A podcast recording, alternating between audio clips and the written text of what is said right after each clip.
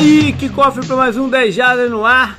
Hoje é a vez da EFC North na nossa série aqui de divisões, como eles se preparam para o campeonato 2020.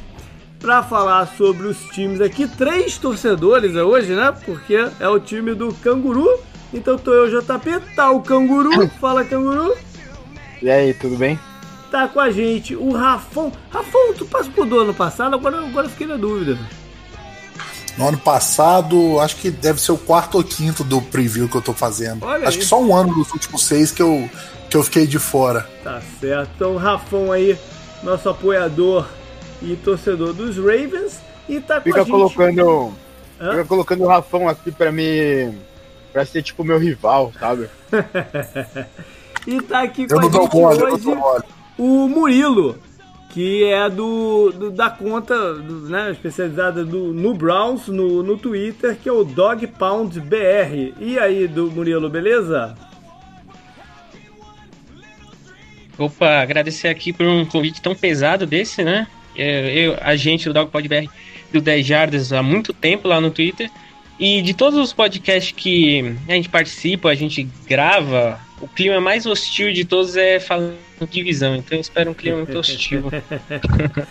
Rapaz, é, é- é difícil a gente trazer alguém do, do- dos Browns, até porque é, envolve muito sempre expectativas frustradas, né? E ano passado foi um caso desse. Mas vamos falar um pouquinho mais sobre isso na frente no balanço. Antes, só alguns, alguns recados.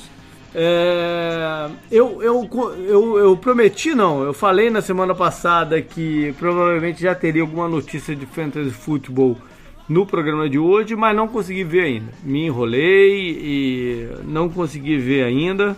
Vou torcer aí para semana que vem já tá com alguma coisa um pouco mais é, engatilhada. Eu não tenho mais nada pra falar. Tu tem algum recado aí, Canguru?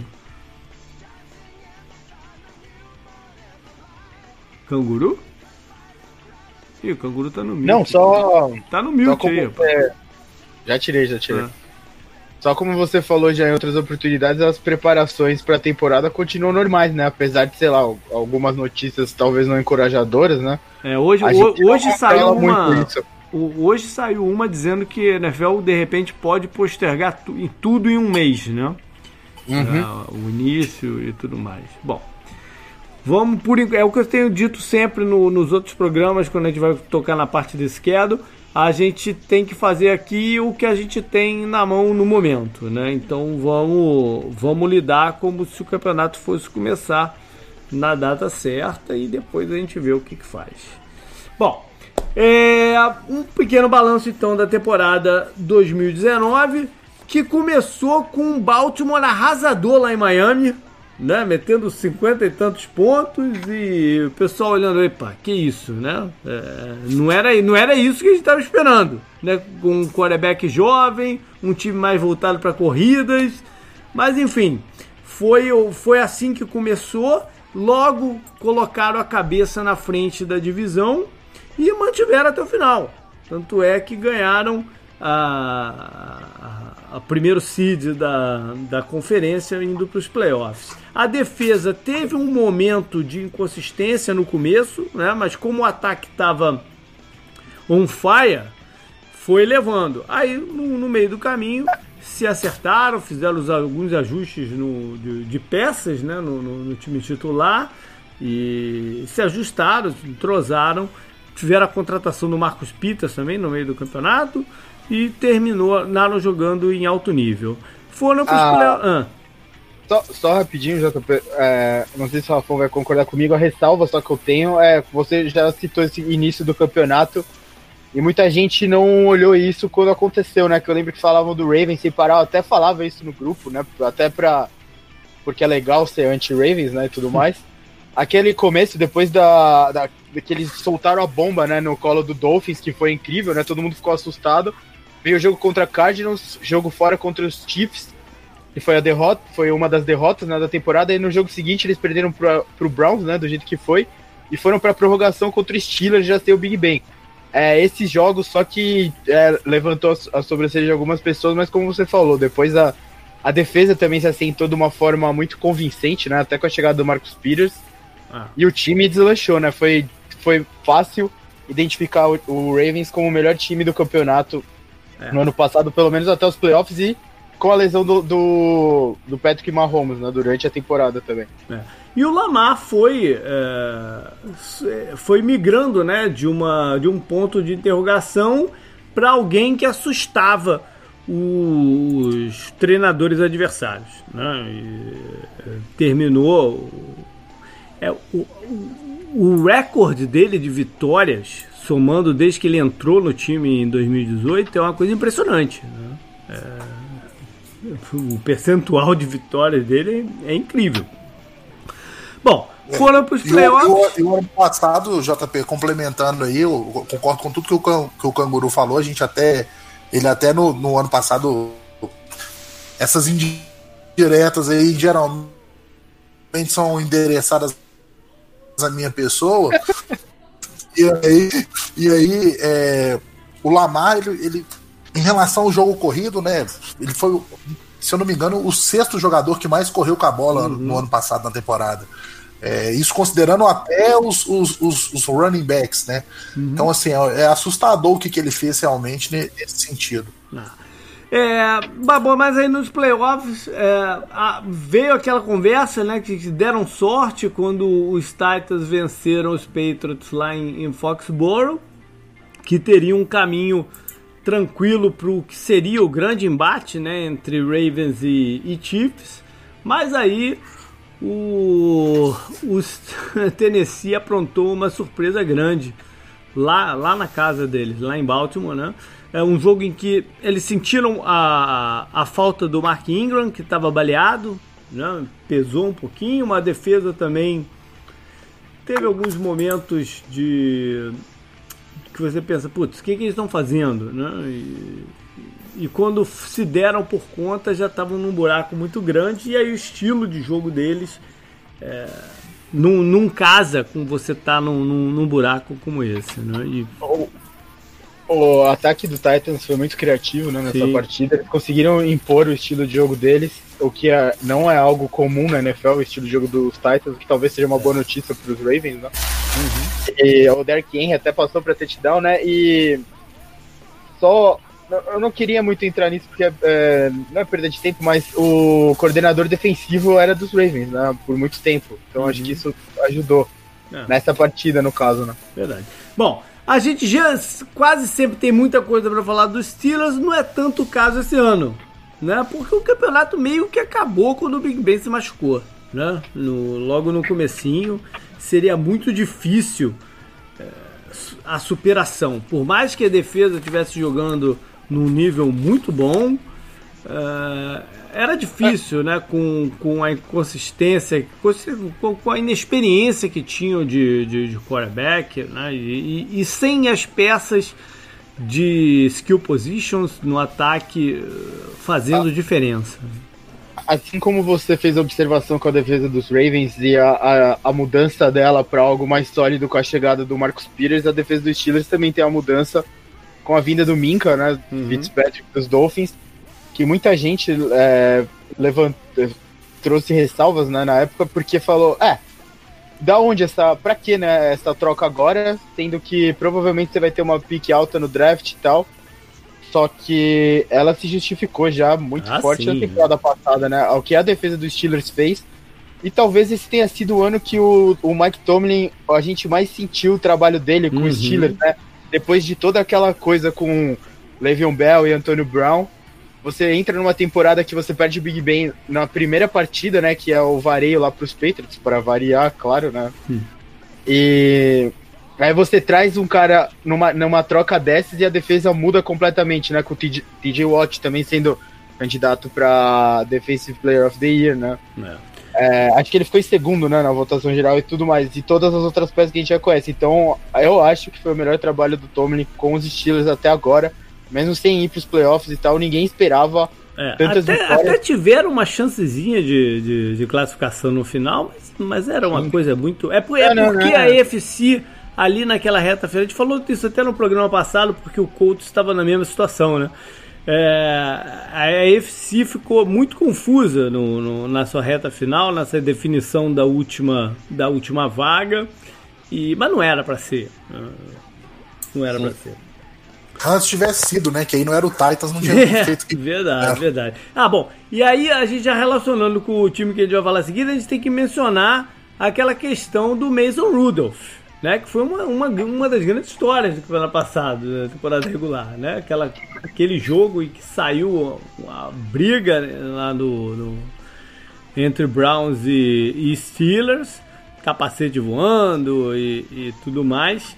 E o Rudolph como o pivô aí, o quarterback, né? Como pivô da, da, da situação e, sei lá, bota uma, um ponto de interrogação aí no que, que ele pode ser na NFL, né? Mais até do que a questão de talento dele, porque isso é um.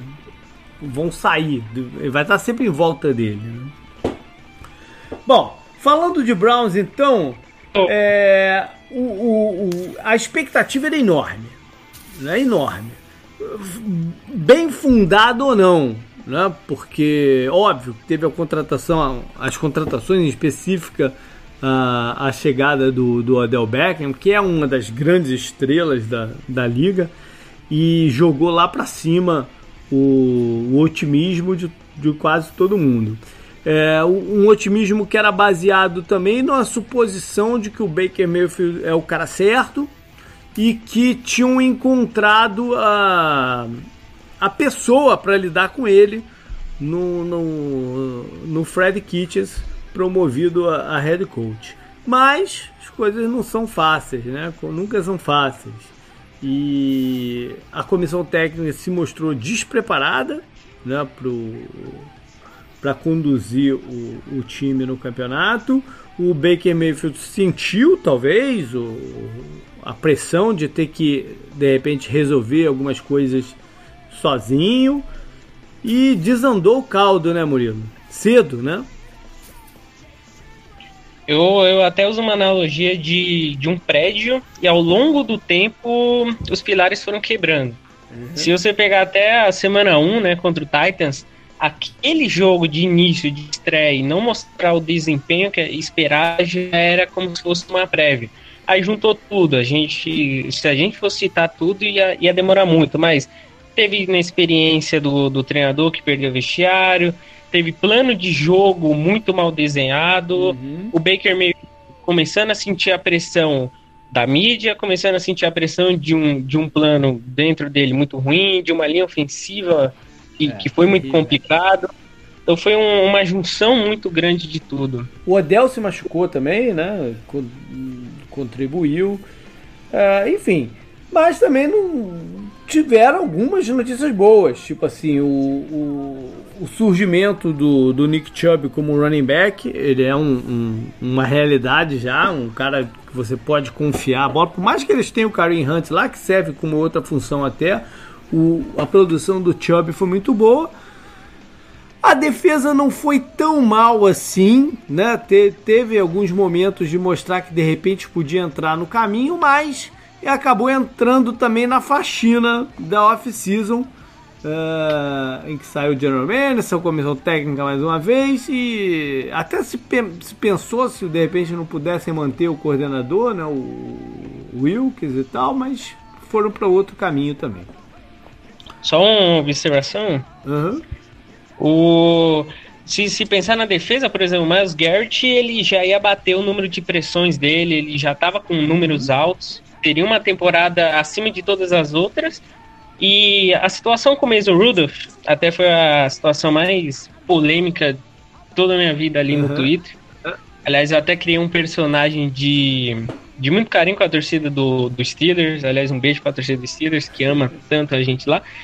Mas aquela situação muito, muito complicada, porque teve o lado da, da ação do Garrett que, que não tem que ser explicada, foi um erro, foi um erro grave só que teve questões raciais por fora, teve o, a situação do Pouncing também, né, que vai ter, vai ter essa briga individual, mais Garrett Pouncing este ano, e tem o, o, o, problema, né, que foi a confusão em si. Então, ao mesmo tempo, foi uma situação muito difícil de, de ser explicada. Foi é. tudo caótico para os dois lados. É, é o, o Garrett ficou numa situação complicada porque ele também fez uma acusação que ele era incapaz de comprovar. Né? Porque Então, se você pensar hoje a quantidade de, de microfones que tem espalhados pelo, pe- pelos campos e até no capacete dos jogadores que estavam envolvidos ali e nada captar o negócio, é, deixa ele também meio confuso, né? mas aí eu coloco um pouco pelo lado da. Será que a NFL não quis, não quis revelar? Ah, Eu acho que eu eu- não sei, eu- cara. Eu quanto a essa coisa é difícil. acho que foi meio que uma Hail Mary do Miles Garrett pra justificar o injustificável, porque o Ponce é negro, né? O Tomlin é negro e parece que ele é gostado no vestiário do Steelers, não é algo.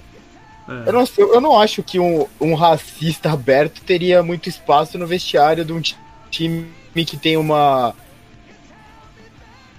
história de, de ser progressista como o Steelers É. né, com que isso não me desse a, a- se tivesse sido um xingamento É. racial ali na hora eu que todo mundo compro, ouvir. eu não compro muito a história de que a NFL tenha optado por, né? uma- por acobertar, porque o pior que poderia acontecer para a NFL é se eles fazem isso mesmo e vaza alguma coisa.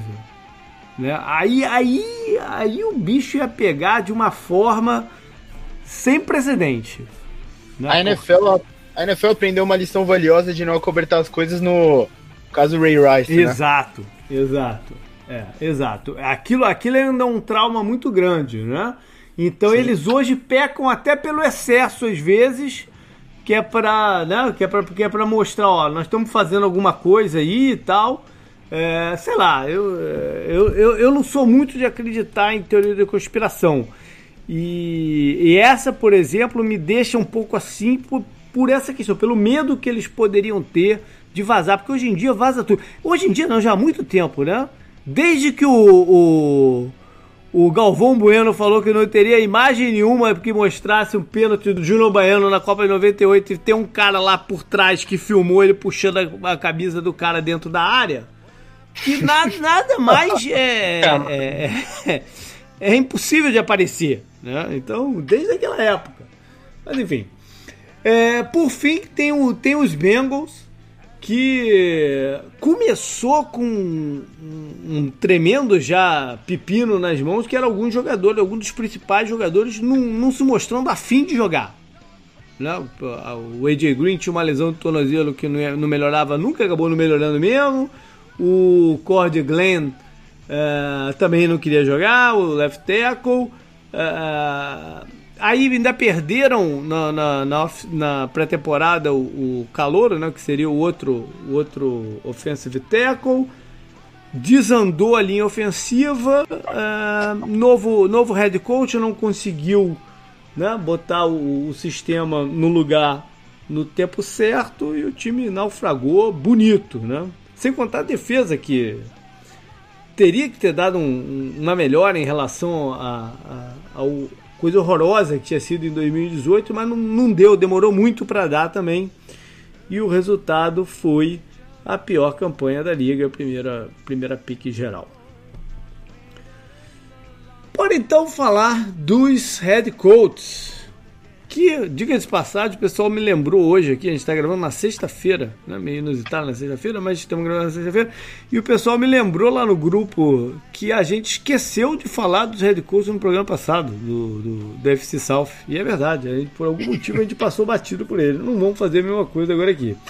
Essa divisão tem dois é, treinadores que ou é calor ou está muito no início do trabalho, né? Que é o caso do, do Taylor em, em Cincinnati, que vai ter um tempo, até pelo perfil do, do dono deles e tal, a não ser que seja uma confusão danada, né? Um, algo muito turbulento a gestão dele, ele deve ter tempo para tentar colocar em prática aí o que quer fazer. Algo, algo estilo Washington, né? É, que nem, é. nem nome tem. Pois é. E o dos Browns, que mais uma vez estão trocando de técnico, né? E por mais que você veja, ah, o... não é porque eles estão com o treinador no primeiro ano que o cara não vai cair, porque já aconteceu diversas vezes. Mas sempre fica a esperança, né, que eles dessa vez vão dar tempo pro treinador, né, Murilo? É mais uma vez uma mudança.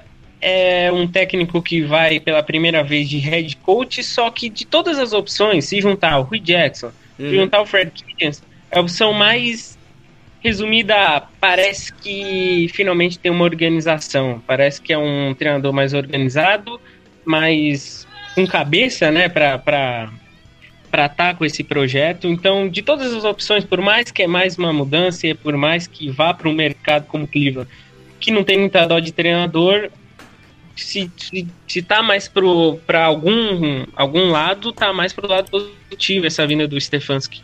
Que bom, tomara que seja mesmo. Bom, aí a gente vai para um, um, o oposto, que são dois treinadores que estão há bastante tempo né, no, no cargo. Eu, eu não estou aqui agora com, com a lista de treinadores que estão há mais, mas provavelmente sim. Enfim, tem o Tomlin e o, o Harbaugh. O Tomlin vinha sobre. Os dois, né, na verdade, vinham sobre certa. certa efervescência.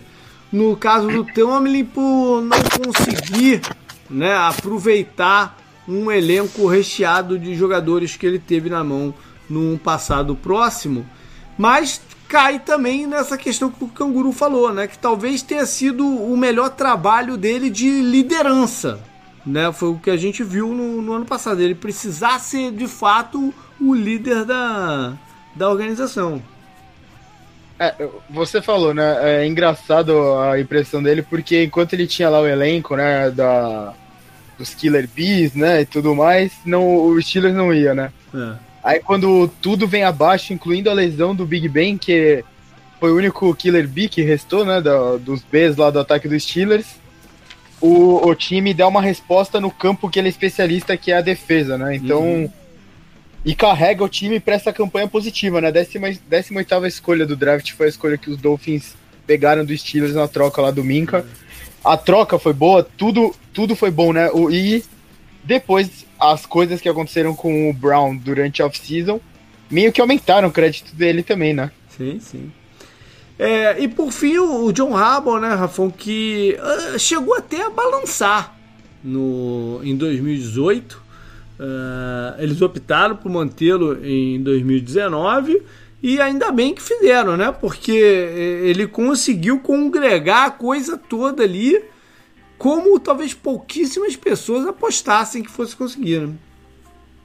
É, ele, se você pegar a gravação do programa de 2018, no início, eu, eu, eu meio que peço a cabeça dele, dependendo da campanha, né? E o que salvou o cargo dele realmente foi largar o amor pelo, do, pelo Flaco, né? E, e, ver que precisava mudar alguma coisa, que não daria para continuar do jeito que estava caminhando. É, claro que ele foi salvo pela, pela lesão dele, enfim, mas foi aonde ele conseguiu mostrar o potencial dele, né? Montar esse ataque avassalador com 12 jogadores, né? Todo mundo brinca que tem 12 jogadores, né? Uhum. É, na temporada passada. É, ele teve um tempo para poder fazer esse plano, né? Que na temporada retrasada ele já não, não tinha conseguido fazer muito bem, porque estava meio que indo, mas não ia ao mesmo tempo. Então, assim, acho que fundamental para a vida dele foi realmente ter, ter definido a vida do, de quem seria o QB, de quem seria o futuro da, da franquia, né? E, e ter comprado isso e tido competência, claro.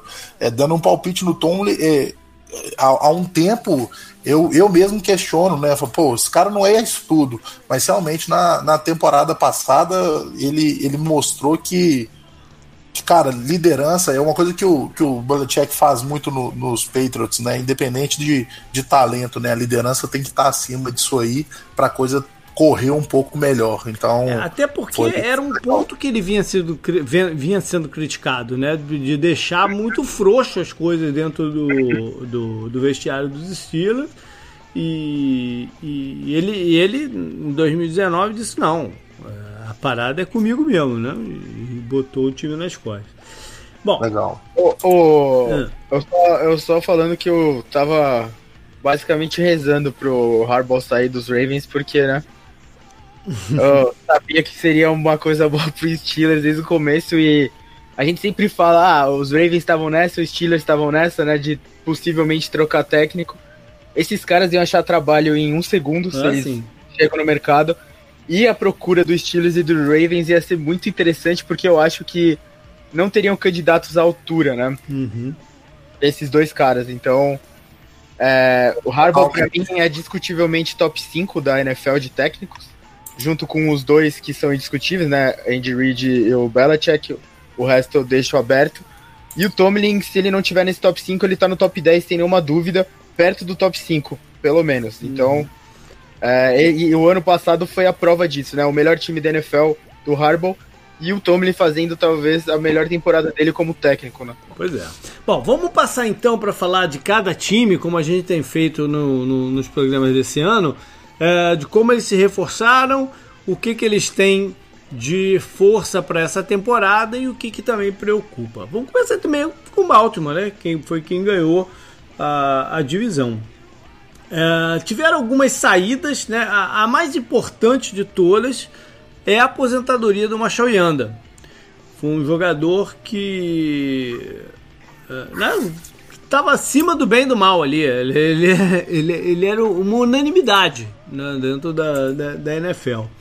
E deixa um vazio muito grande. Tiveram algumas também baixas na defesa, mas também foi mais por op própria opção do time do que qualquer coisa, como deixar sair o, Bynes e o Onwazo na dupla de, de linebackers, é, também os veteranos da secundária. O Tony Jefferson teve uma lesão grave, né?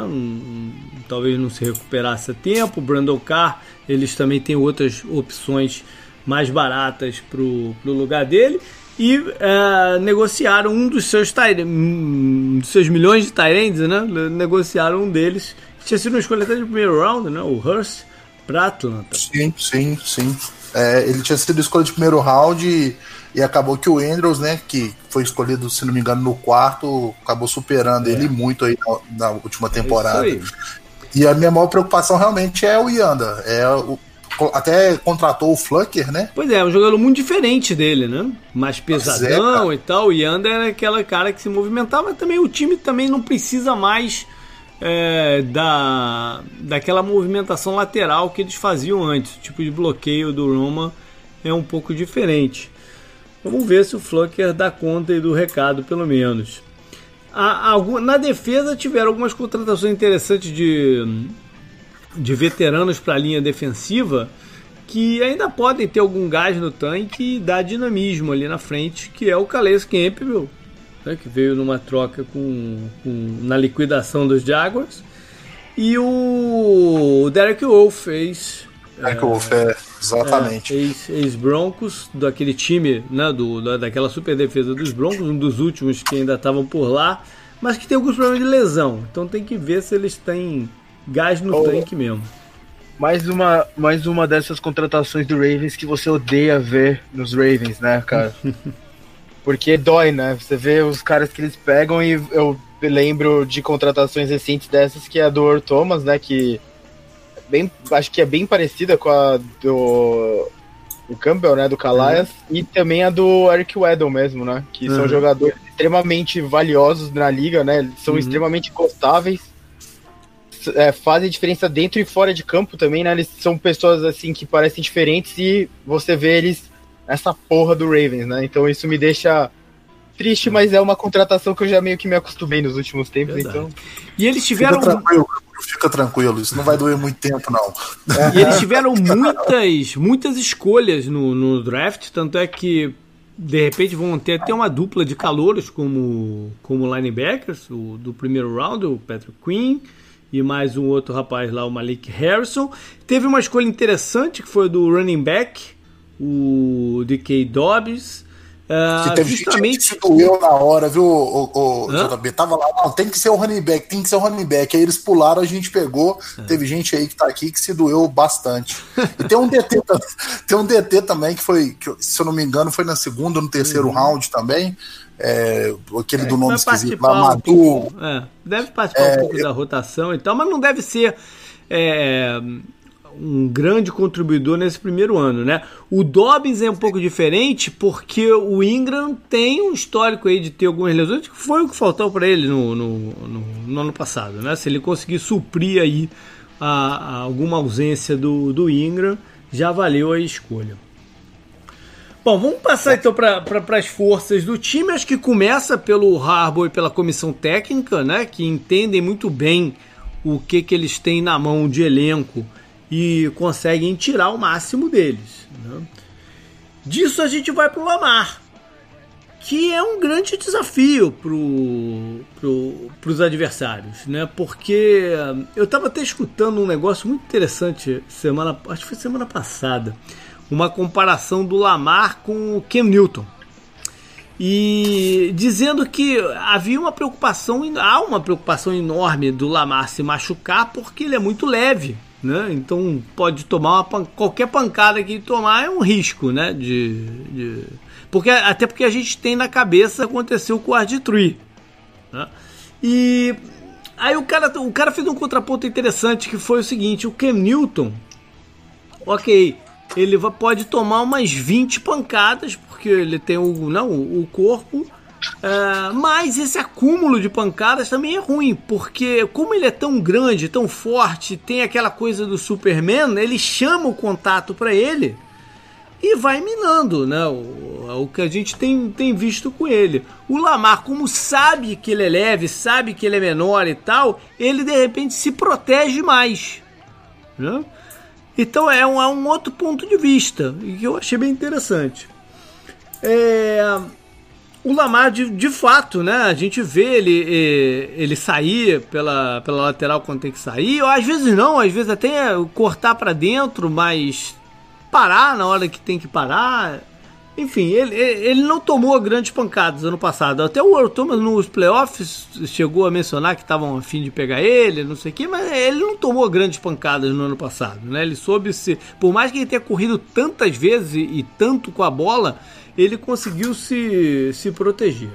Acho, acho até que uma das maiores coisas que o ataque do Ravens tem como arma é a frustração que ele causa nos defensores uhum. por, por isso mesmo, por se proteger muito bem por não dar a pancada de graça que é aquele descarrego da frustração, né? É. Isso aliado com o esquema do ataque dos Ravens, que é aquele lá. A gente tem quatro descidas sempre. No, uhum. Aquele jogo contra o 49ers, para mim, foi muito simbólico, né? Com a chuva e tal. Uhum. A torcida, eu lembro que tinha umas manifestações positivas da torcida do 49ers, sei lá, Twitter, qualquer coisa. Quando o Ravens chegava na quarta descida e era tipo quarta para três, eu falava, velho, vocês estão comemorando por quê? Não faz diferença. É, é terceiro para três ainda. É, o Harbaugh comprou essa ideia, né? Do, do uso do, do, do, quarto down. Não, e com, e com esse ataque que ele fez, né? É, foi uma excelente compra de. Ele e o ex-coordenador do 49ers mesmo, né? E o Ravens, eles não perderam ninguém, né? Falando sobre reforços, né? Uhum. Até. Foi um reforço muito grande eles não perderem nenhum coordenador nessa off-season. É, verdade. Bom, o, o que é raro, né? O que é, é. raro acontecer quando, é. quando dispara dessa forma, né? Sim. Na defesa, e, então. E, ah, diga.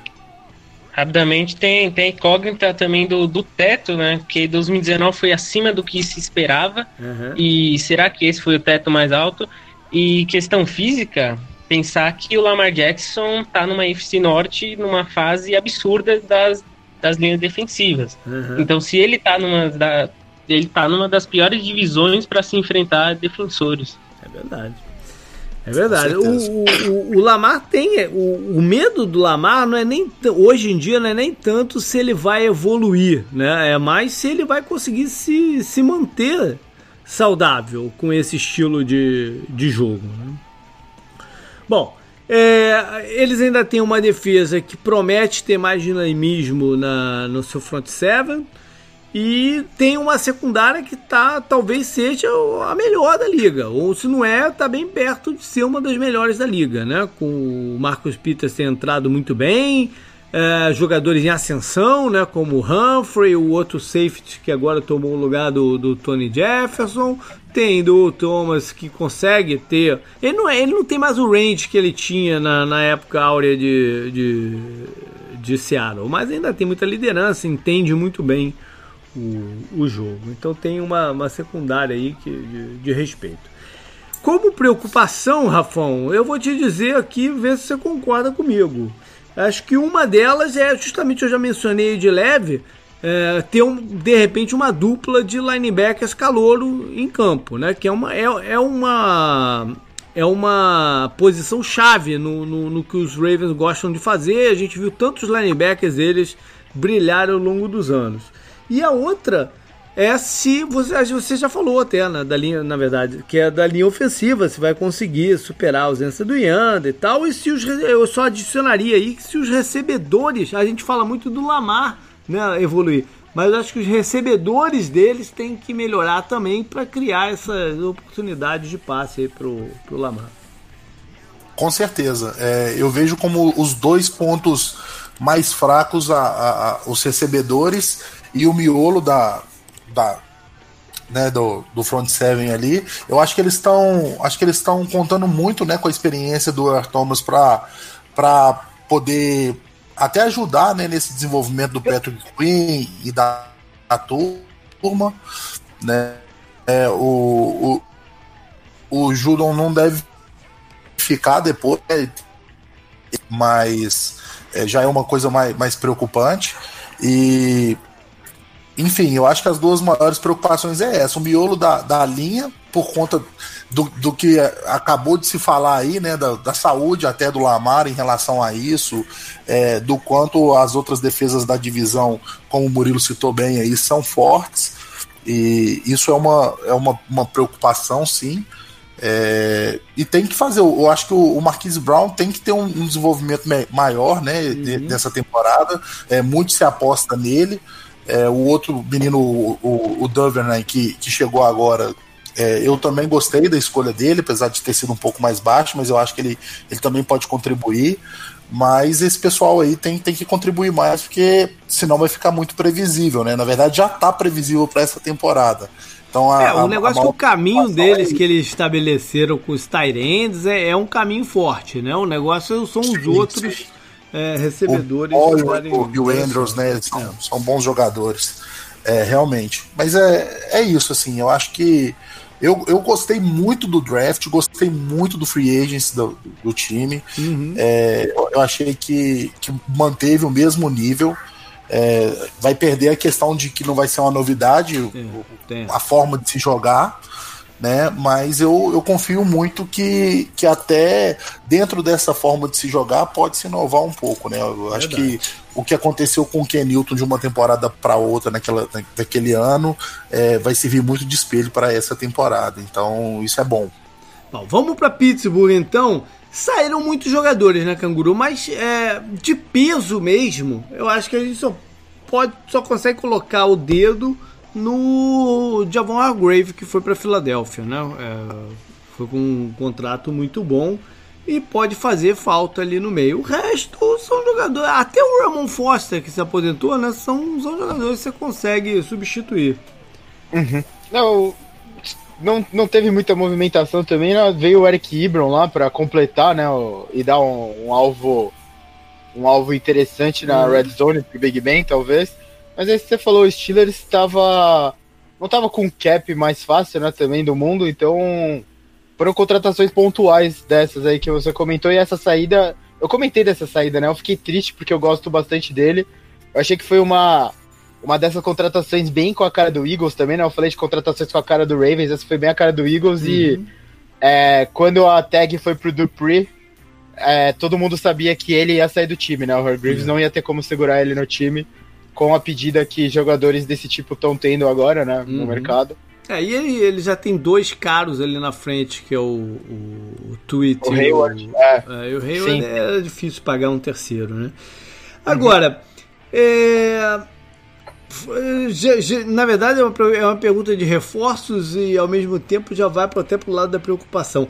Faltou fazer alguma coisa em termos de uh, ter uma segurança me melhor no jogo de corridas, porque o Conner é, ele se mostrou um cara sujeito a lesões. Né? Fal não, você não acha que faltou alguma coisa aí?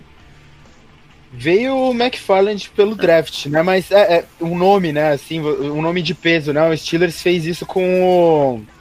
Caramba, o que era do Panthers. DeAngelo Williams. Isso, e deu muito certo, né? É. Quando ele entrou no lugar do Bell e tal.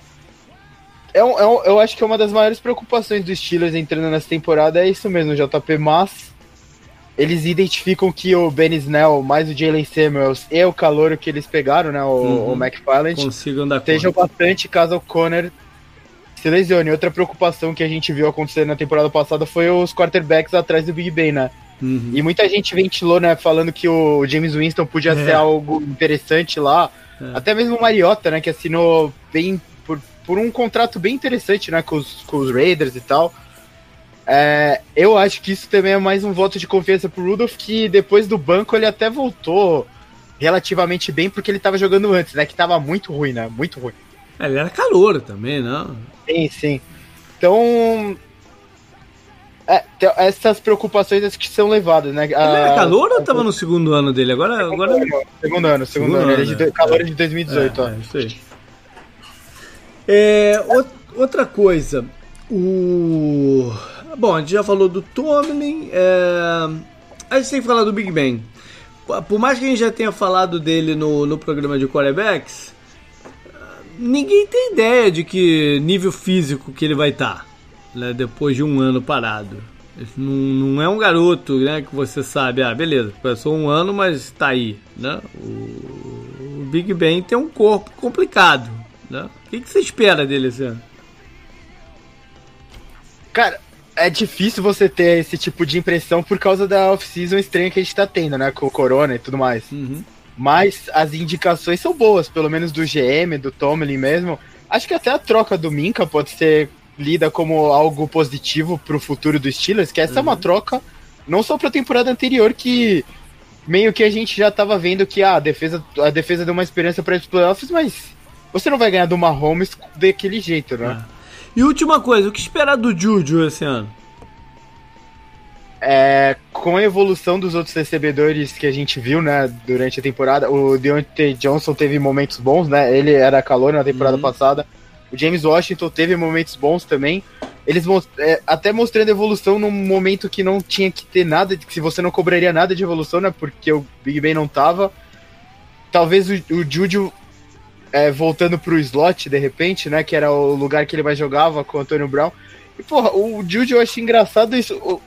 Ele, tudo bem, ele perdeu o Antônio Brown, mas, cara, aqueles números que ele fez com o Antônio Brown não são por acaso, né? Uhum. É, é muita é muita urgência em já classificar ele como um superstar ou um, um bust extremo, sabe? Eu acho que ele tem total condição de, de ter uma temporada igual ele teve lá, que foram aqueles touchdowns longos, né? Bem bonitos, e daí vem, vem algumas coisas que até me fazem odiar o Antônio Brown muito mais do que o normal, né? Que foi ele reclamando do Jude em alguns jogos que não só ele teve culpa, né? Aquela, aquela campanha dos Steelers que não terminou com vaga nos playoffs não foi por um drop do Jude, né? Teve o jogo contra os Raiders lá que o, o kicker erra, né?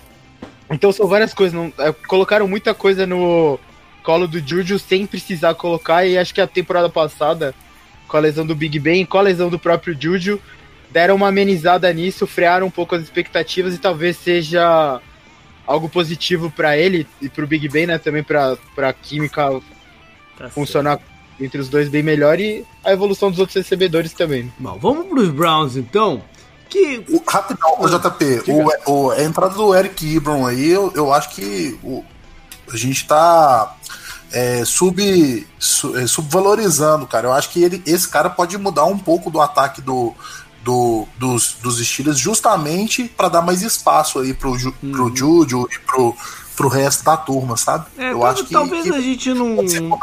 É, talvez não tenha dando esse crédito, porque é um jogador inconsistente, né? Ele teve alguns bons momentos ali em Indianápolis, mas é, no, no total da carreira é um jogador muito inconsistente. Mas tomara que ele replique aí esse, esses bons momentos. Passando então para os Browns. Passando então para os Browns, é como sempre, né, Murilo, muitas movimentações. É, faz parte, porque troca a comissão técnica, o, o, querem jogadores que se encaixem com o que querem fazer. Gostou do modo geral do pacotão? O é, que, que, que, que a gente pode destacar aqui desse pacotão? Se, se a gente pensar que o ano passado era uma construção de um processo e esse ano 2 seria a conclusão disso, eu saio muito otimista para esse segundo ano. Principalmente a, a área de, de OLs, eu acho que foi algo muito importante trazer o Wills com uma escolha de primeira rodada, uhum. investir pesado no Jake Coughlin, até porque a, a OL era um problema excessivo, que atacava o jogo corrido, o Chubb e o Hunt fizeram muita magia com, com, com essa OL, e trazer paz para o Baker Mayfield, porque tem muita responsabilidade por trás do, do, Baker, mas também tinha um lado que eu já começava a observar que ele saía muito do pocket ou não atacava o pocket já uhum. com aquela criação de medo durante a, durante a temporada. Ele já não tinha mais a confiança que a OL ia dar o, o tempo necessário. Do lado defensivo, por mais das perdas do, do Joe Schobert. Veio muita escolha né, de draft, veio a, a dupla de LSU, uhum. veio na, na situação da, da DL, como a gente disse, a divisão vem com grandes DLs e o Garrett já ter renovado, o Oliver Vernon ter, ter mantido uhum. e tendo a, a adição do Jordan Elliott, que foi um cara de experiente, o Andrew Billings, num, num geral foi um, foi um produto dado a uma comissão técnica, Joe Woods e o Kevin Stefanski. Um, uma, foi um produto já. O melhor produto para eles trabalharem agora. É, é o, eles tiveram um draft que eu gostei bastante, bons jogadores e tal. É, essa que, aí já, já mudando para o outro lado, né? A questão da OL é, ela tem tudo para ser melhor do que no, no ano passado, né? Talvez ainda não seja um, produto final, porque tem calor, tem o, Conklin, que por mais ter sido um jogador caro, é um jogador que precisa de certas proteções ali com ele. Vamos ver se qual vai ser o esquema que vão usar. Não deve ser um produto final, mas tem tudo para ser melhor do que a, a do ano passado. É, eu acho que também, né, como você falou, o, a linha defensiva é um ponto fortíssimo do, do, do, time, não só pelos nomes principais, mas porque agora tem profundidade do elenco ali para rodar, rodar, deixar o pessoal com, com, com snaps certos. É, tem tudo para ser uma das melhores mesmo da liga esse ano. Eu gostei também da escolha do safety no segundo round, do Delpit, que que tem, é um jogador que tem restrições, mas, mas, que tem um potencial enorme. Então, onde ele foi escolhido, é, pode, pode, pode gerar frutos muito bons, mas também é um processo. Né? O, o time, ano passado, ele era uma aposta muito muito do momento, né? Do, de playoffs e tal. Eu, eu não comprei ano passado ele não entrou no, no, no, nas minhas apostas de playoff.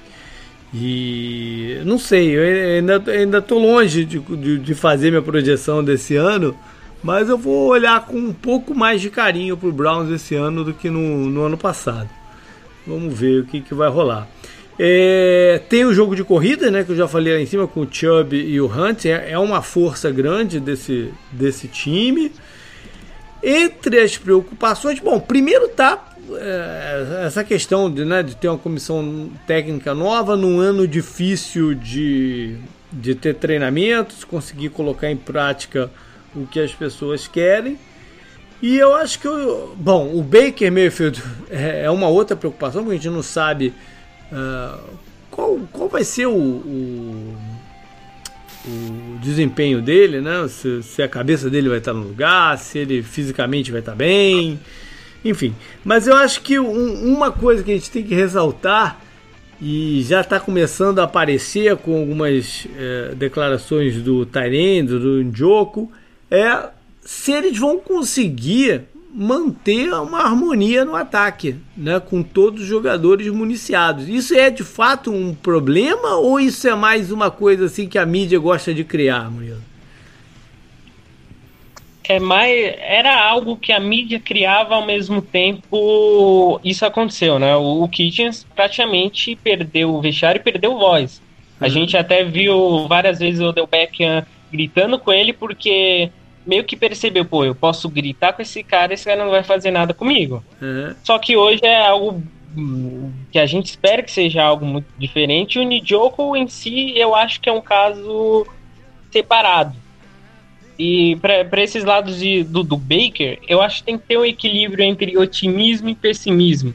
Às vezes eu, eu falo muito do Baker lá e já teve torcedor que, que falou que eu estava muito otimista, é, pessimista na questão dele.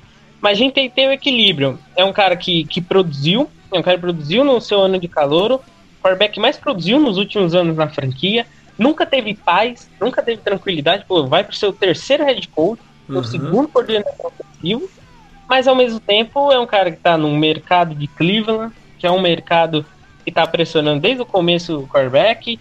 Tem uma comissão nova, que ao mesmo tempo é algo muito bom para ele, ao mesmo tempo é a comissão nova que nunca teve na escolha dele. É. E aí ainda junta isso com o Case Kino na reserva, então é mais pressão ainda. Então tem que ter o um equilíbrio. É na, na hora de, de, resumir o Baker. É verdade. A minha, a minha posição com o Baker mesmo sempre foi de, de pé atrás. É, me, antes do draft, eu tinha o pé atrás com ele. Voltou. Ver se tá tudo certo aqui, só para não. É, voltou, voltou.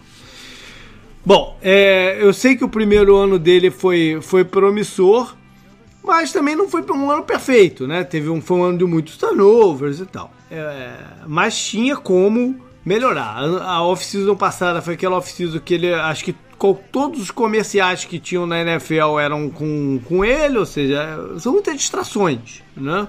E juntou com isso tudo que o Murilo falou, de tantas mudanças de, de treinadores e tal, que não podem ser deixadas de lado. Então tem, tem todo, tudo aí em volta do, do Baker Mayfield e acho que é um ano chave mesmo para ele, porque é o que o Murilo falou. No, a galera que está lá agora não tem grande compromisso com, com a escolha dele, né? Então vão poder avaliar com mais frieza aí a coisa. Até, até essa situação do, do ego forte dele é algo muito complicado de se, uhum. de se resumir, porque ao mesmo tempo que a gente ele se empolga demais e aí vira algo dessa distração só que ao mesmo tempo a gente pede que um quarterback em Cleveland tenha a voz e tenha esse ego que ele sempre teve. Porque se a gente pegar um Brandon Whedon, Brandon Whedon não tinha fala nenhuma, era aquele cara acarretado na dele, uhum. e é algo que a cidade de Cleveland não pede. Até, até nesse lado do, do ego tem que ter o equilíbrio para resumir é. a situação muito complicada do Baker. É verdade. Bom, tem mudança na defesa também, como a gente já falou. É, não é um ano fácil para se mexer profundamente nas coisas. Eles têm uma secundária jovem, então tudo isso tem que ser levado em consideração aí quando se, se criam as novas expectativas. E o Odell, Murilo, tá focado para ser o que, que ele dá pinta? De que tá focado ou, ou, ou tá com a cabeça em outro lugar? Eu acho que o contexto do da, da falta de química foi, foi parte dos jogadores em si, mas também acho que foi bem mais parte e bem mais responsabilidade da comissão técnica. Uhum. Acho que a gente não pode negar todos os anos que o Odell teve e contar apenas os 19. Uhum. É, é, ele, ele teve quedas de separação, de velocidade, mas ele ainda consegue aqueles lances que só o Odell faz. E, e o que falta pro Odell era aquilo. Stefanski vem, Stefanski é um ego forte para botar ele na rédea. Porque ele fora da rédea e ele mandando no vestiário, a gente viu como 2019 é o que jogadores com, com essa personalidade dele não podem ter tanta, tanta carta branca assim no time. Isso aí. Bom, vamos falar de Bengals então que era, era muito evidente que o Dalton né, não, não voltaria para esse ano, né, seguiu o seu rumo. É, e a grande, grande história deles para 2020 é o, o quarterback, primeira escolha geral, Joe Burrow, e o que, que ele pode fazer, o que, que ele pode mostrar rapidamente. Eles perderam alguns outros jogadores, mas mais por opção mesmo, né, de, de avaliação da, da, da, comissão técnica do que, que eles gostariam de trabalhar aí na, na sequência, e saíram alguns da defesa, como o Kirkpatrick, o Denar, uh, o Tyler né? O Tarente estava lá bastante tempo, mas o histórico de lesão muito grande, então é, não deixa grande cicatriz também. Eles fizeram uma contratação de peso em termos de dinheiro, que foi do DJ Reader no, no, meio da, da, da, linha defensiva, que um jogador em ascensão vindo de Houston, e alguns outros jogadores para compor aí o novo esquema. Uh, o Bynes, a gente falou, né, que teve, foi, foi importante na, na estabilização da defesa do, dos Ravens no ano passado. O Von Bell, que é um safety que veio do, dos Sim. Saints, né? Que, que atua é, perto da linha de scrimmage, não é um safety do, do modo tradicional, mas de repente, como for usado aí, o que, que eles planejam usar com ele pode contribuir, enfim. Tem o Troy Waynes, o cornerback dos, que era do, dos Vikings, alguns jogadores aí que eles contrataram, mas o, a grande curiosidade, o grande, o grande reforço para a temporada é o Joe Burrow. E Teve, teve o, o, wide receiver também que eles pegaram no, no começo do segundo round, que é até uma coisa que eu mencionei muito na época. Eu gosto dessa ideia, né? De, de criar essa harmonia e desenvolver junto um, um quarterback com um wide receiver, que é o T. Higgins.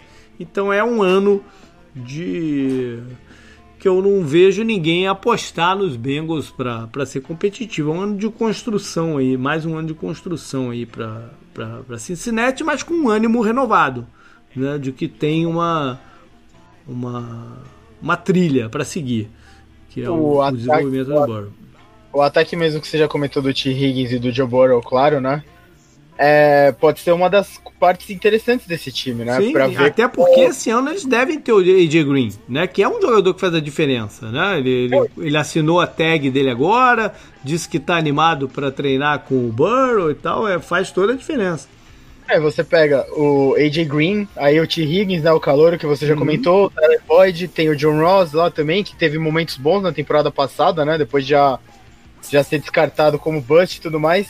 E tem o Joe Mixon. Então o Joe Burrow entra na NFL, por exemplo, compara esse grupo de recebedores dele, né, de skill uhum. positions dele, com o dos Jets, por exemplo. Ele já tá melhor do que o Sandarnold, muito melhor até, eu diria, pegando os jogadores de skill positions, né, é. então aí ele vai ter uma boa oportunidade para entrar nisso. E a linha, a linha defensiva que você comentou, JP, também com, com o Reader. Tem ainda o Dino Atkins, o Dunlap. Então pode ser também um dos pontos positivos do time, né? A defesa não tem como ser muito pior que a do ano passado. Né? Exatamente, é, o fundo do poço na NFL é alcançado quando você tá em 32, né? Então. É. O, a, a, grande preocupação é a linha ofensiva, né? Se, se vai jogar. Foi, foi um desastre no ano passado se vai jogar um pouco melhor esse ano para dar uma sustentação aí ao, ao Joe Burrow. Vamos então para a parte do schedule.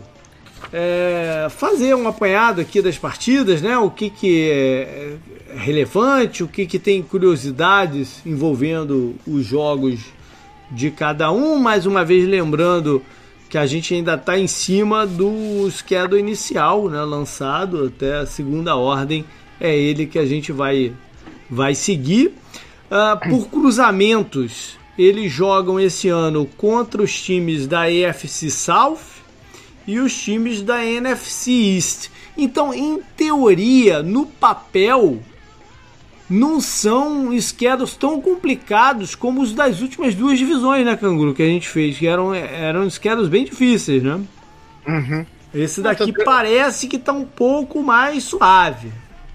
Uhum. É, mas é, é, muito difícil falar é, isso, né? É, é, mas realmente, você jogando contra a NFC East, que tá com dois times é, que você levanta um pouco a sobrancelha, né? E contra a, a AFC South, né? Acho que dá uma parece dar uma ajuda, né? Não, é. não, não, não, é difícil é só, falar. Só quando a bola estiver tiver rolando, ou como queira usar o termo, é que vai ter o cheiro do, do, do schedule. Né? O schedule a gente ainda olha com os olhos do ano anterior, mas uh, não me parece tão ruim como algumas situações que a gente viu aí no último programa, por exemplo.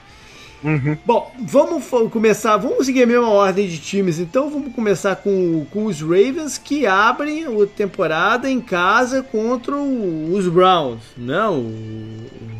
Ótimo jogo aí. já, né? Pra medir, né? É, e dois, não, os dois times que têm aí a sua história vinculada, né? Pra sempre, pela, pela mudança da franquia e tudo mais. É, o jogo é em Cleveland, onde o Baltimore era a cidade antigamente. É, semana 2, eles então vão a Houston enfrentar o Deshaun Watson. É, eu mencionei semana passada né, que esse jogo foi um jogo que, que tinha muita expectativa em 2019 né, do confronto do, do Lamar com o Watson.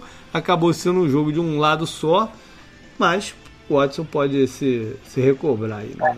As, as futuras rivalidades da UFC moram nesses times, né? Pois é. Você pega Deshaun Watson, Patrick Mahomes, Lamar Jackson, o próprio Baker Mayfield, que a gente já comentou, Sam Darnold, Joe Burrow, que tá chegando agora. É. Que daí se- seria a passagem da cor. Seria passagem Bom, já que você falou de, né, de- e tudo mais. Já que você falou de quarterbacks, na semana 3, então, vão ver de perto o Patrick Mahomes. O jogo é em casa, no Monday Night. Me dá a sensação que no schedule não, oficial aqui, no schedule que eles planejam colocar em vigor, eles estão querendo dar uma moral pro Monday Night Football, né? Tem, tem jogos de peso esse ano no, no, no Monday Night. É, esse seria um ótimo candidato pro Sunday Night, né? Sem Pois nenhuma é. dúvida. Pois é. Na semana 4, então, vão até Washington. Eu digo vão, mas vão um pouco, vão, vão cobrir pouca, pouca faixa de, te- de, de terra, né? Porque é meio que um jogo local. São dois times que são cidades muito próximas, né? É, Quase que na mesma área, quase que uma rivalidade Esse- local. Esses, os times dessas divisões vão viajar pouco, né? Porque o, o Colts era da Central também, lá da, da, da extinta divisão, né? O Titans também, não era? Sim, é. É. Então é bem, é bem regional, né? Os jogos, os jogos Verdade. dessas divisões. Além, além da, da questão do, do- né, de força do esquerdo, ainda tem essa questão de, de, de pouca viagem. né? É verdade, os times dessa, dessa divisão vão viajar pouco mesmo. É, semana 5 é o primeiro, então, vista de olhos que eles vão ter no Joe Burrow e, e os Bengals.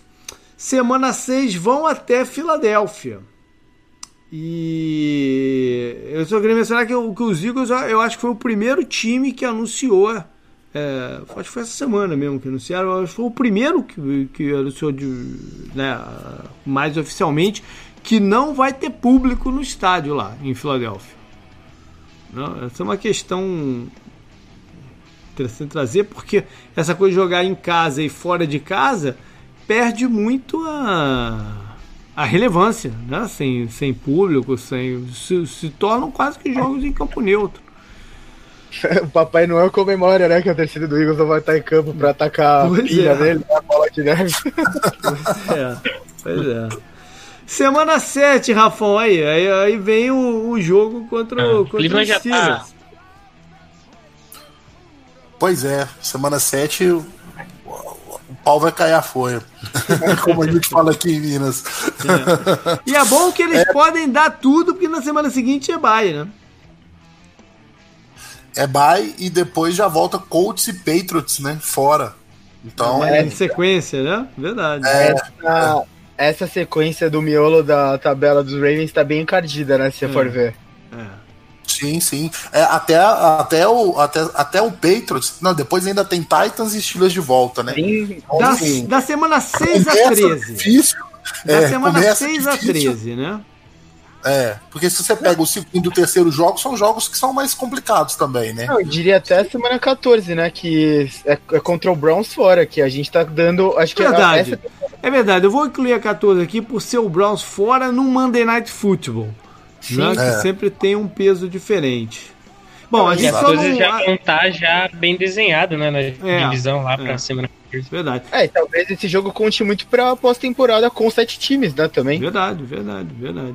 E Bom, no meio do a gente- caminho aí teve na semana 11, não pode deixar de falar, né? Que né, o primeiro que o, do, o jogo do, do, do Patriots na semana 10 é um Sunday Night. É o primeiro Sunday Night deles do, do ano. E vão enfrentar um, um- um- New England sem o Brady, né? O, o Ravens, que foi um dos principais adversários aí da, da, da era Brady no- no- nos Patriots. O, e foi o jogo do ano passado que marcou o Lamar como realidade né, de, de uma vez por todas e tal, um jogo importante. E na semana seguinte, na 11, é o confronto contra os Titans, que eu tenho certeza que eles estão já com esse, esse, essa rodada na circulada lá no calendário deles. Circulado vermelho. É, né? é, pois é. os dois jogos seguintes são os dois na quinta noite. Na, na, na semana do Thanksgiving, o primeiro deles, né? O que é o reencontro com os Steelers. E na semana seguinte, o, o, jogo contra o Dallas. Porque o Dallas tem essa, né? Todo ano ele faz dois jogos de quinta-feira à noite seguida e o, os Ravens embarcaram esse ano. Verdade. Vem então o Monday Night com o Cleveland e aí fecham em casa. Aí o fechamento é, é, tranquilo, né? Porque eles fecham em casa contra os Jaguars, quase com certeza não vão estar mais jogando por nada aqui. E aí vale pelo Calais Campbell enfrentando o, o, seu ex-time. É, na 16, o Giants, também, né, né, tudo correr como script, também já não, não joga por nada. E no final, contra os Bengals, é, lá em Cincinnati. Ou seja, é, se dependerem desse. Os Giants no início, né? É, já mas se né? dependerem né? desses três jogos, né, de, de três vitórias aqui para garantir alguma coisa de playoffs, eles estão bem encaminhados aí com esse final, né? Bom, é, vamos, o final, o final tá redondo. É, vamos pro, pro, pros Steelers que abrem no Monday Night, lá em Nova York, contra os Giants. E que seria uma oportunidade de botar frente a frente Eli Manning e, e Big Ben, né, mas não tem mais Eli Manning. É, semana 2 é em casa contra os Broncos. Né? Tem aí o Mancha, que foi o cara que organizou essa linha ofensiva famosa dos Steelers e agora está lá em Denver. Semana 3 também em casa contra Houston. Aí vem, vem, vem, uma dupla de FC South, né? Que é Houston e, e o jogo fora de casa contra o Tennessee. Que esse ano é um, é um, é um jogo que todo mundo tá, tem que se preocupar diferente, né? Sim. Semana 5, confronto da Pensilvânia, né? Que ele joga contra, o, contra os Eagles, dois times do mesmo estado, apesar de não parecer, né? A gente não, não tem isso tão claro na cabeça, até porque são duas cidades é. tão, tão distintas, né? É, e não é uma rivalidade tipo Raiders é. e 49ers, é, né, Não é, não é, não é. E é... os times já foram, já, já tiveram merge, né, dos dois uhum. times durante a Guerra Mundial, assim como o Steelers se uniu com o Cardinals. Também então. é, também. É, te, aí eles vão enfrentar o Hargrave, seu ex-jogador que foi contratado pelo, pelos Eagles. Semana 6 é o primeiro jogo de divisão dos Steelers, que é em casa contra, o, contra os Browns, não? E a, e a primeira vez que Miles Garrett e Pittsburgh Exatamente. vão se encontrar. É, o Mason Rudolph eu não sei, né, se vai estar em campo, né, se tudo estiver correndo bem é o Big Bang, né? O, né, a gente pode é, até falar. Pelo menos um Garrett é. Pouncey vai ter. É, exatamente, exatamente. Isso que eu ia falar. Pelo menos contra o Pouncey. É, semana 7 vão a Baltimore, como a gente falou. É uma rivalidade que, com ou sem torcidas no, no, nos estádios, né? Sempre foram times que ganharam muito na casa do adversário. Né? Tanto os Ravens uhum. lá em Pittsburgh como os Steelers em, em Baltimore. É, a, a, rivalidade contra os Ravens, eu não sei qual é a impressão do Rafão, mas a minha impressão é que a rivalidade contra os Ravens ela ficou um pouco mais respeitosa pelo jeito que os dois times meio que se parecem, sabe? Enquanto a, a rivalidade que era a rivalidade visceral, assim, né? Que você sente raiva do outro time e você quer o mal do outro time, dos outros jogadores. Vocês sabem o mal que eu desejava ao Voltas Perfect, ao, ao Pac-Man Jones e tudo mais ficou pro Bengals, né? Ficou reservada pro Bengals. Então acho que. É. Não, não que a rivalidade tenha perdido algo, longe disso. Mas ela ficou mais respeitosa, sabe? É, é verdade. É verdade. Nos últimos anos isso, isso aconteceu mesmo. Olha, o, eu acho o... que também contribui eles não estarem disputando diretamente o título da divisão. É, a, acho que a mudança das defesas, né, principalmente, né, a saída do Ray Lewis, Ed Reed, uhum. Troy Polamalu, né, é, todos esses caras, né, o Ryan uhum. Clark e tal, ela também contribuiu para diminuir um pouco a é, o Heinz Ward também, né, que também é um jogador que não é flor que se cheire, é né, ela, essa, essas saídas contribuiu para dar uma diminuída nessa questão do da raiva que você tem do outro time, né, uhum. dela ficou mais reservada pro Bengals, que também teve confronto de pós-temporada. Então, é verdade, os Steelers e os Ravens se encontraram um pouco em pós-temporada, né, nos últimos tempos. Bom, eles também têm o bye uh, seguindo essa partida. E aí, na semana 9, jogam contra os Cowboys, que tem muita história aí de Super Bowl entre esses dois times, né, Canguru? É, talvez um dos maiores rivais dos Steelers, mesmo sem estar na mesma pois é. conferência, é. né? Pois é. É. Foram, são três Super Bowls, né? E 2x1 um pro Steelers, sempre bom lembrar, né? semana 10, então é a primeira vez que eles veem o Joe Burrow. Aí na semana 11 vão até Jacksonville no que parecia que ia ser uma certa rivalidade de conferência que pudesse se criar, né? Mas aí o, o Jaguars implodiu. Semana 12 é o reencontro com, com o Baltimore na, na quinta-feira, então. E na 13 é...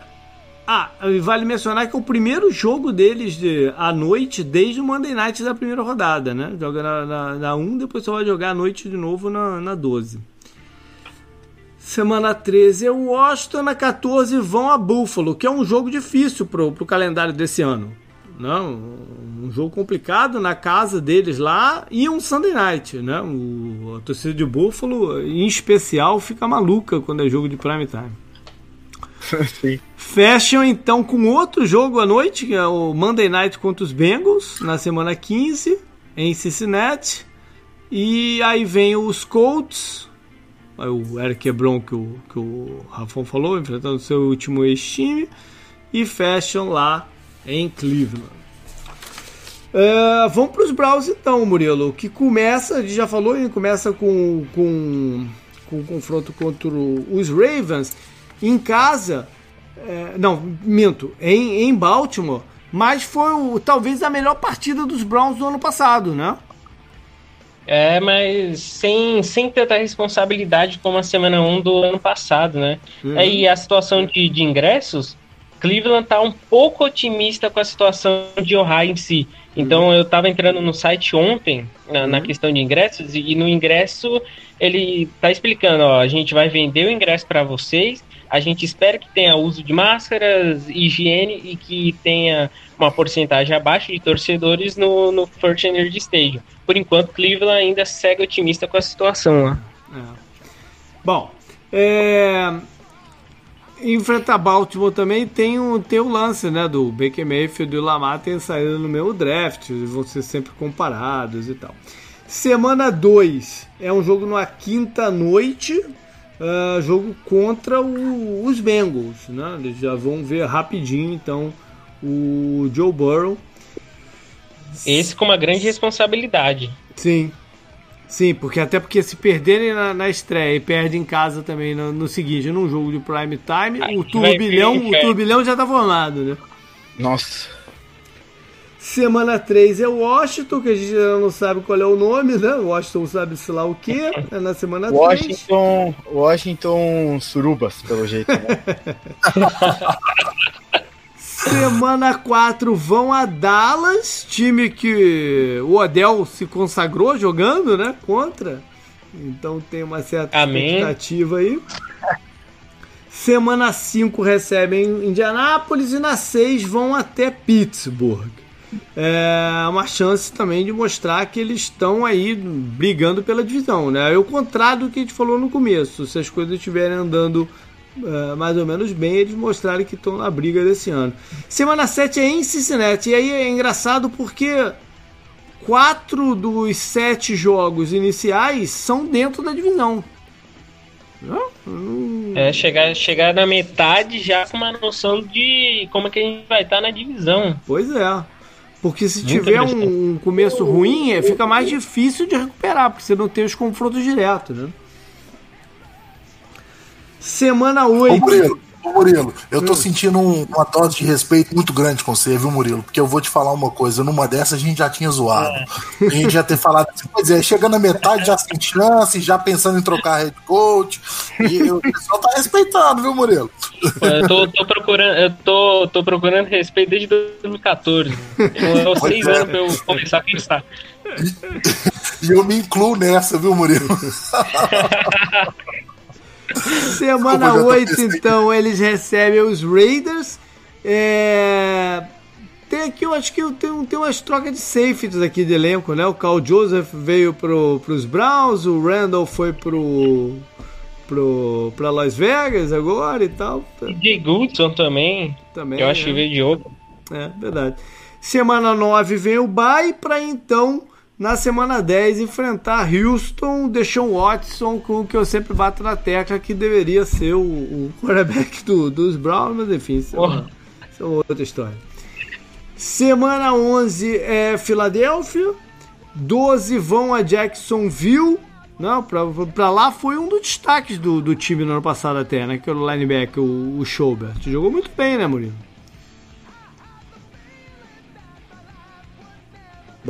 Uhum.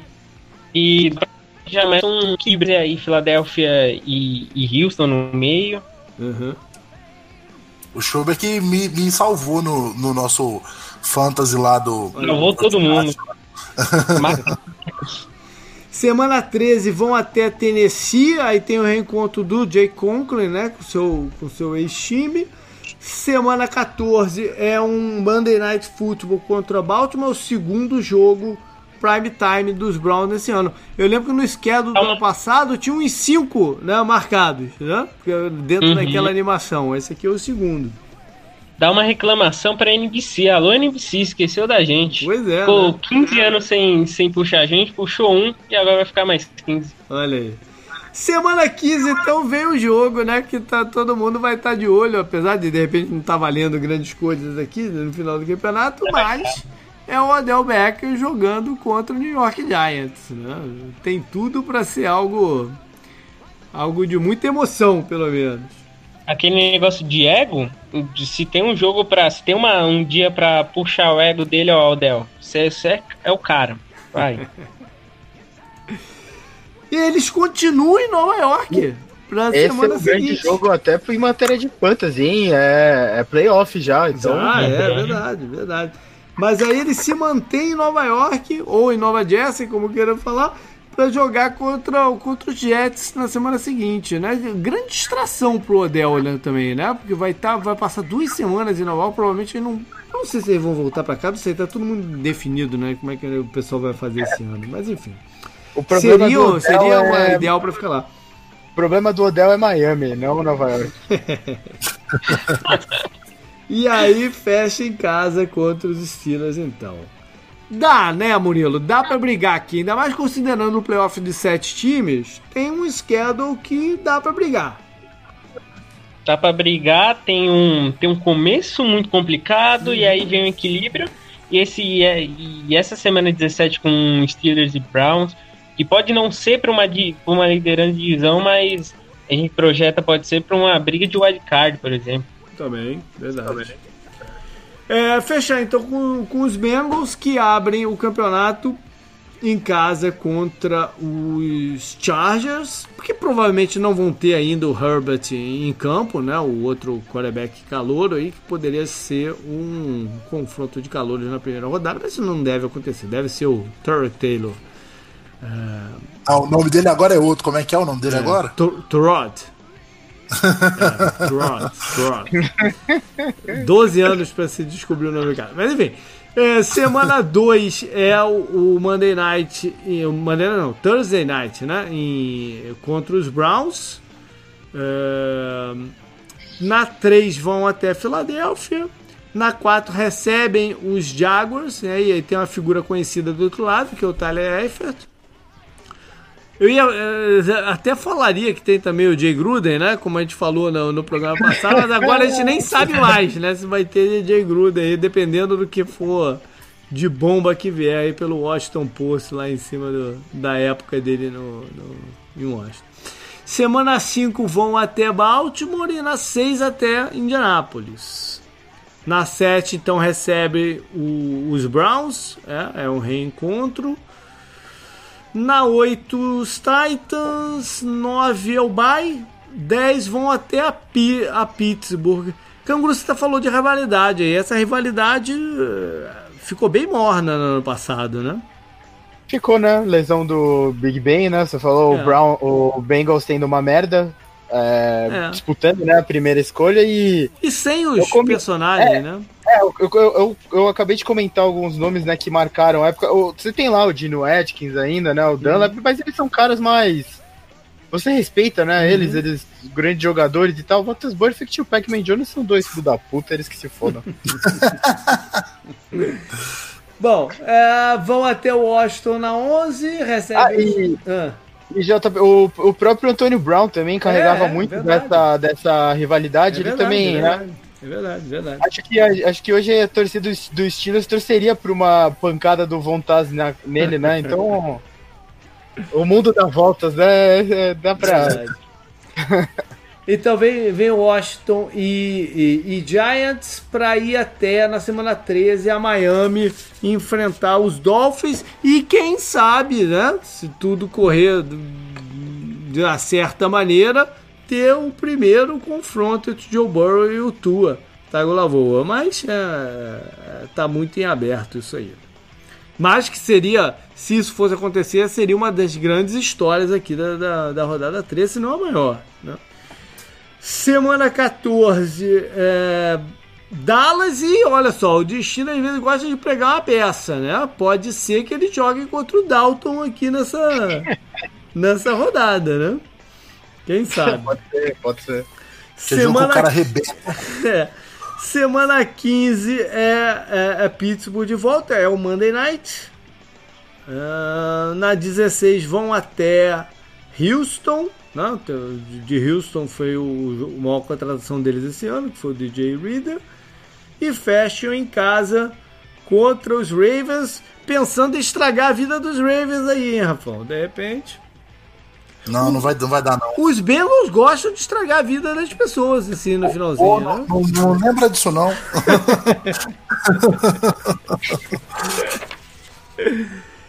Legal. Então passamos aí por, por, por todos os pontos da FC North. É é uma divisão que por tantas vezes colocou três times no, nos playoffs, né? Quem sabe a gente não tem um repeteco disso aí esse ano, só que envolvendo o Browns aí na parada, né, Murilo? Se Deus quiser, o primeiro ano de comemoração lá.